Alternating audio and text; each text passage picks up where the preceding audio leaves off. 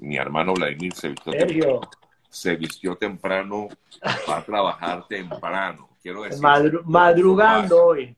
¿Ah? Hoy me tocó madrugar. Te tocó madrugar. ¿Cómo estás, Vladimir? Bien, bien, acabo de terminar una, un, un lecture, una, una conversación con unos estudiantes de periodismo en, en Oman, imagínate, allá en, el- en, en el Medio Oriente, y bueno, fue bien interesante la conversación con Pero ellos. venezolanos, Vladimir. No, no, no, no, árabes. Ah, ok, ok, ok, ok. Sí, sí, un grupo de, de periodistas de, de la Universidad de Oman y bien, bien interesante la conversa. Increíble. Wow, Sí. wow. Este, bueno, eh, nos toca, ¿no? Nos toca, así es. Nos toca, digo, porque es que a mí también me, me contactan muchas veces jóvenes, estudiantes, y yo procuro ayudarlos, ¿sabes? Porque, mira, yo también fui estudiante, Vladimir. Bueno, tú Ujú. trabajaste muchos años en la parte académica, Sí. pero, pero yo me acuerdo como estudiante eh, que uno buscaba siempre, bueno, a los locutores y periodistas para hacer cualquier tipo de investigación que nos tocaba en la universidad, y a veces no era nada fácil.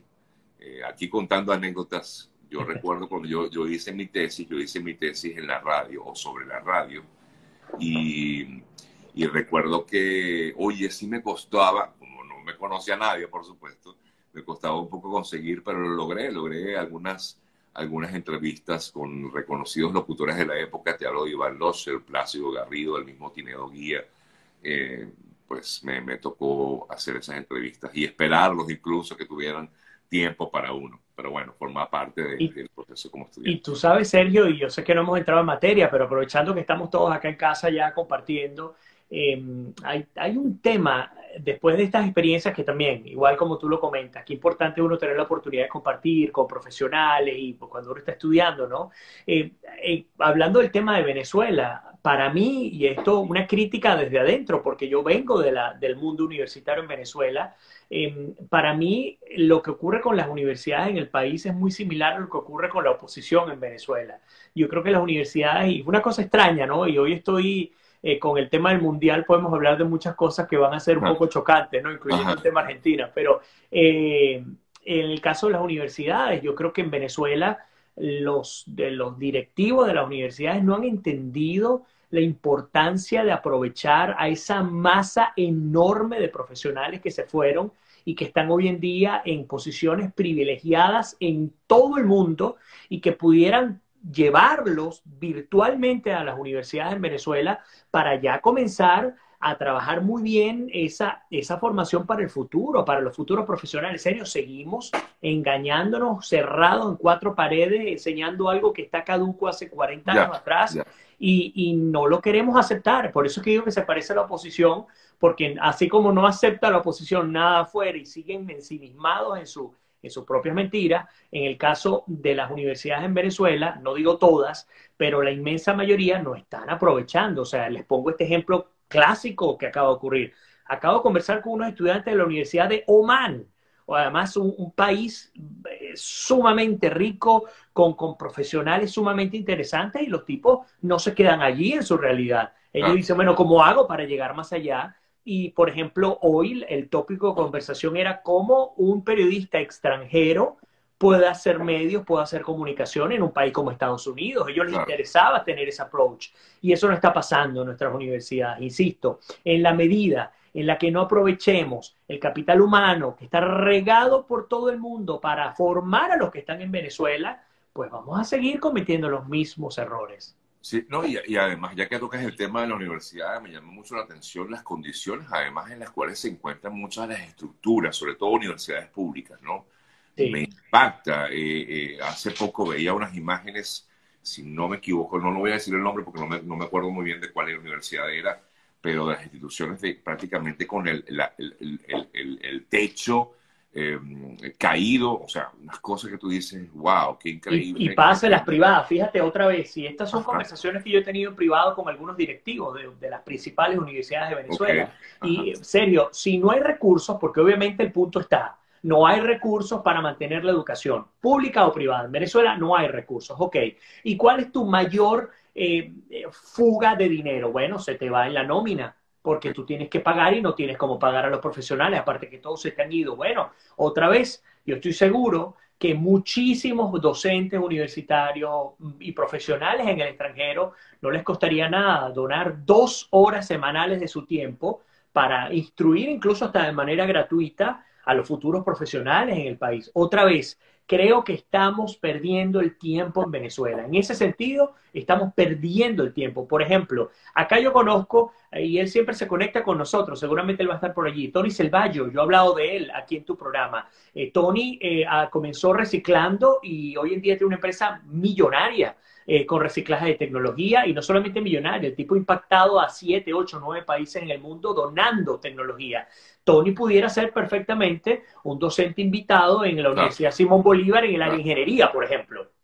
Entonces, no los estamos aprovechando, los tenemos afuera, yo no sé si por complejos, no sé si porque no lo estamos viendo, pero si a mí me tocara nuevamente dirigir una universidad como la que me tocó dirigir, lo primero que quería yo es tener mínimo la mitad de mi personal eh, docente afuera y tomarlos, porque tendría el que está en Canadá, el que está en Alemania, el que está en Estados Unidos, el que está en Chile, el que está en Perú, y el, el, aprendizaje para el estudiante se potencia eh, con algo que ni tú ni yo vivimos en nuestra vida, nunca. Totalmente de acuerdo, es así. Sí. Eh, y, como tú dices, además con las herramientas que hoy tenemos, que perfectamente puedes hacer, o sea, estás conectado aquí y, en cualquier parte del mundo te pueden ver a cualquier hora y, perfectamente puedes hacerlo. Sí, ojalá eh, lo pensaran de esa manera, como dices tú, que se abra un poco esa, esa visión, ¿no? Así es, así es, que sea mucho más agresiva y mucho más atrevida y va a traer cosas muy buenas, insisto. Mira, hay una anécdota. Cuando yo llegué acá a los Estados Unidos, me invitaron a la Universidad de Miami. En la Universidad de Miami había un núcleo cerrado, era una investigación privada lo que cerrada, lo que se estaba haciendo con el gobierno de Estados Unidos para educar e instruir a jóvenes futuros comunicadores ciudadanos en Cuba. Y era en secreto, eso, ellos iban directo hasta la sección de intereses de La Habana, de la Embajada Americana, entraban y allá adentro nosotros los formábamos. De hecho, yo llegué a participar en, entrenamientos, facilitarles entrenamientos. Por cierto, eso se acabó cuando, cuando Barack Obama aterrizó en La Habana. Lo primero que pidió Raúl Castro que se eliminara ese programa. Pero yo fui parte, invitado de ese programa. Y esta gente estaba siendo formada por los mejores profesionales hispanos que estaban en el sur de, Estados Unidos, de, Florida, en Miami, eh, en áreas de comunicación ciudadana. Eso hay que aprovecharlo. No puede ser que sea algo extraordinario, algo normal, ordinario, común. Hoy en día uno va a una universidad en Estados Unidos y tienes un profesor en Washington, otro en Utah, otro en, Madrid y otro repartido por todo el mundo. El tema de las barreras, hace rato se debió haber terminado en las universidades y bueno, pues nada, todavía no, no lo terminamos de entender nosotros. ¿Tuviste clases de alguna materia en particular? ¿En dónde? ¿Hoy? No, no, no, no, en, Venezuela. claro, sí. claro, yo, duré 10 años como profesor de la Universidad Católica. Yo, sé que incluso tú dirigiste parte de, la escuela, pero quiero saber si que, diste clases de... Sí, daba, bueno, eran varias. Eh, comunicación oral, comunicaciones publicitarias, mercadeo, gestión de comunicación de crisis, que fue la, la, la especialización que hice. Y bueno, esa fue una de las que más me apasionó. Electivas de todo tipo, eh, pero principalmente en el área corporativa, fue donde, donde estuve dando clases y por supuesto comunicación oral, entre otras. Qué bien, qué bien. yo nunca tuve la oportunidad de dar clases en la universidad, pero bueno, sí he dictado varios talleres de, diferentes áreas. Bueno, Vladi, vamos a, conversar un rato acerca, aquí veo muchos comentarios que preguntan mucho acerca del tema del parol, no es el tema que normalmente eh, toca nuestro muy querido colega Vladimir Kislinger, pero el tema del parol, el tema de la de la situación reciente del bloqueo del título 42 que ha generado, por cierto, muchísima confusión en, eh, sobre todo a quienes se encuentran en la frontera. Hay una gran cantidad de personas que todavía continúan allí, por ejemplo, en Ciudad Juárez, en estos campamentos, algunos de los cuales fueron desmantelados, otros continúan allí eh, presentes, pero eh, pudiéramos hablar un poco acerca de, de esta situación. La EMIR, por cierto, quiero destacar eh, ayer me, varias personas, no sé dónde salió esa versión, que me preguntaban, ¿es verdad que el parol fue eliminado? Mira, no, eso no ha ocurrido, eso no es verdad. El parol continúa aplicándose. Ahora, que en algunos casos se ha dilatado, puede ser, que como ya hemos comentado en otras ocasiones, eh, el tema de que hay mucha gente, muchas solicitudes, pudiera haber originado cierta, digamos, eh, ralentización del proceso. Pero bueno, Vladimir, hablemos un poco acerca de esto.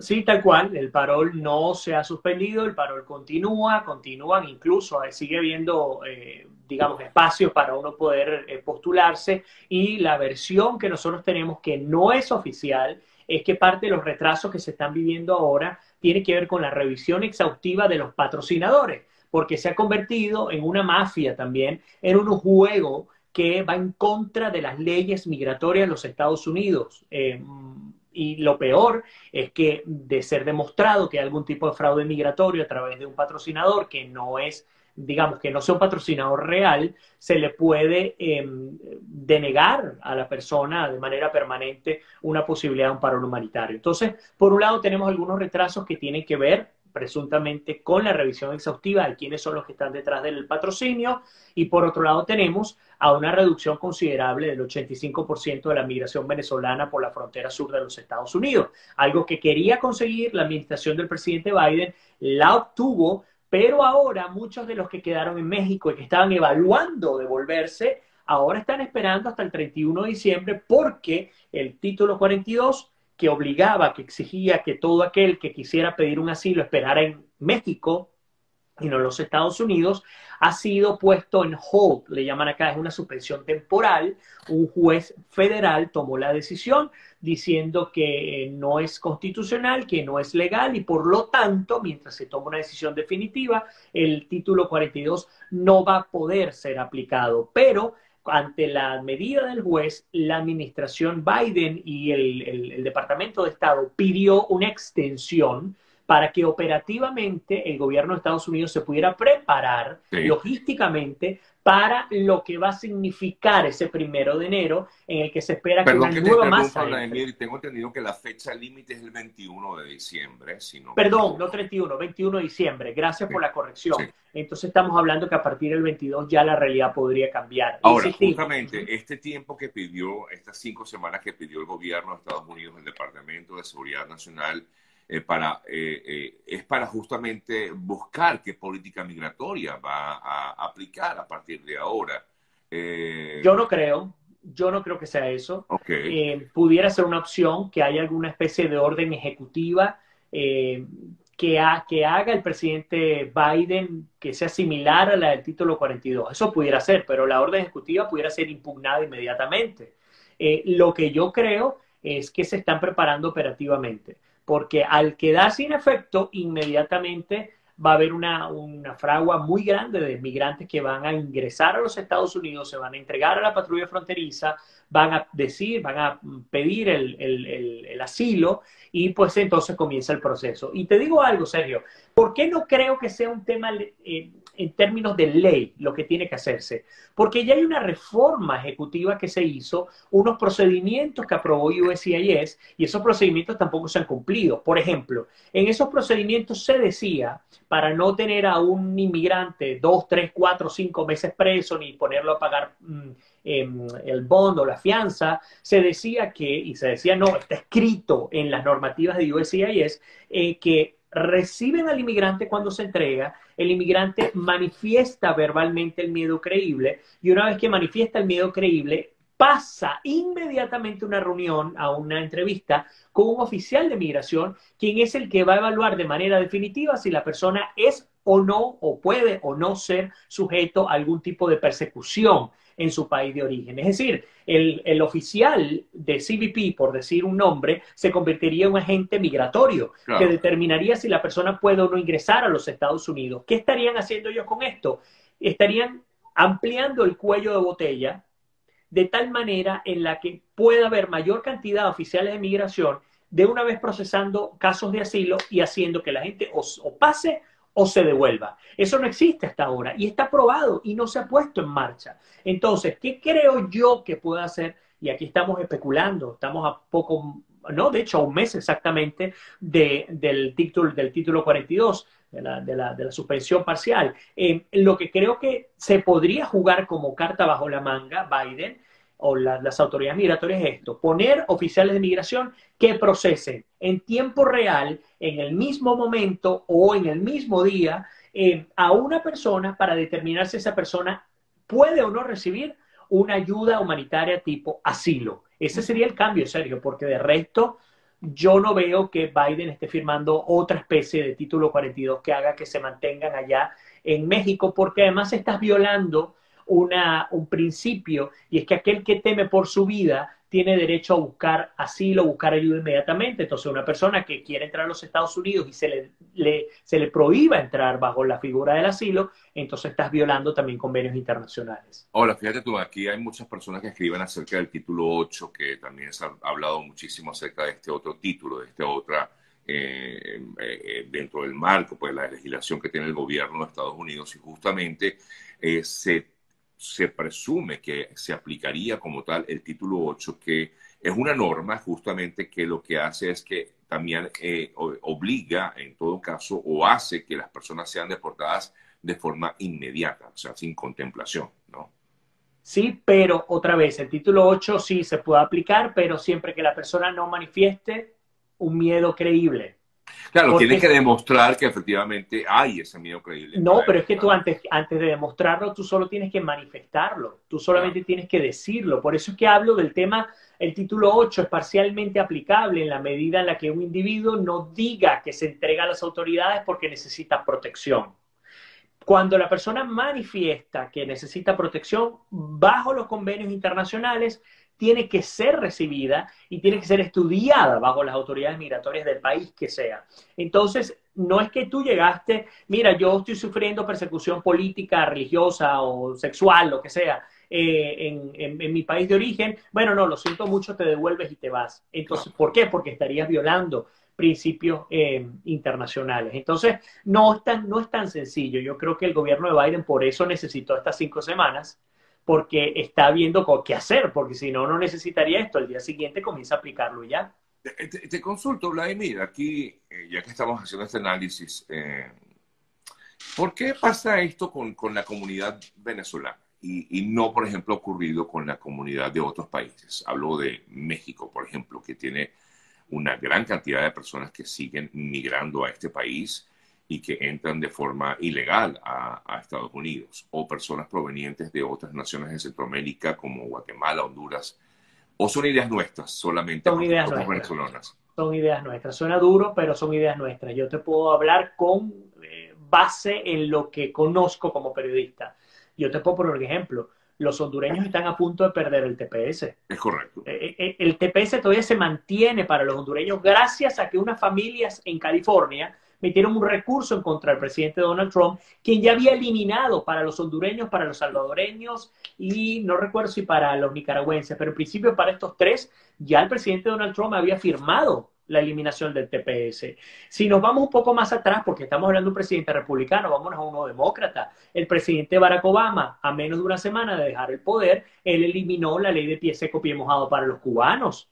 Em, y estoy hablando entonces nicaragüenses, salvadoreños, hondureños y, cubanos, ¿no? Hasta el momento. Otra cosa, no es que a los venezolanos no se les deje entrar y cualquier otro pasa como, como si estuviese en su hogar, no, eso no es real. Cuando tú te refieres, por ejemplo, al tema de los mexicanos o de algunos centroamericanos que te pasan por las trochas, ellos no pasan por controles migratorios, ellos no se entregan a las autoridades, ellos están ilegal, irregularmente, arriesgando su vida, cruzando la frontera y a través de mafias que trafican personas están siendo llevados desde la frontera hasta distintos puntos de control.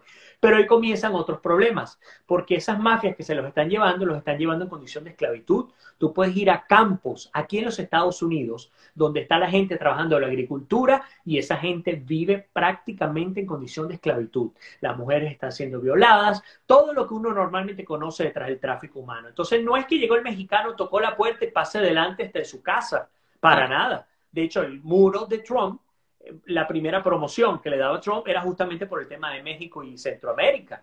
Lo que pasa es que los venezolanos, pues bueno, esa fragua de los últimos dos años y año y medio fue tan dramática, más de 150 mil personas que llegaron hasta acá, que obviamente el boom nos toca, nos pega en la cara directamente. Pero no, no es contra los venezolanos, es un tema de control migratorio ante una crisis que se le fue de la mano al gobierno de Estados Unidos.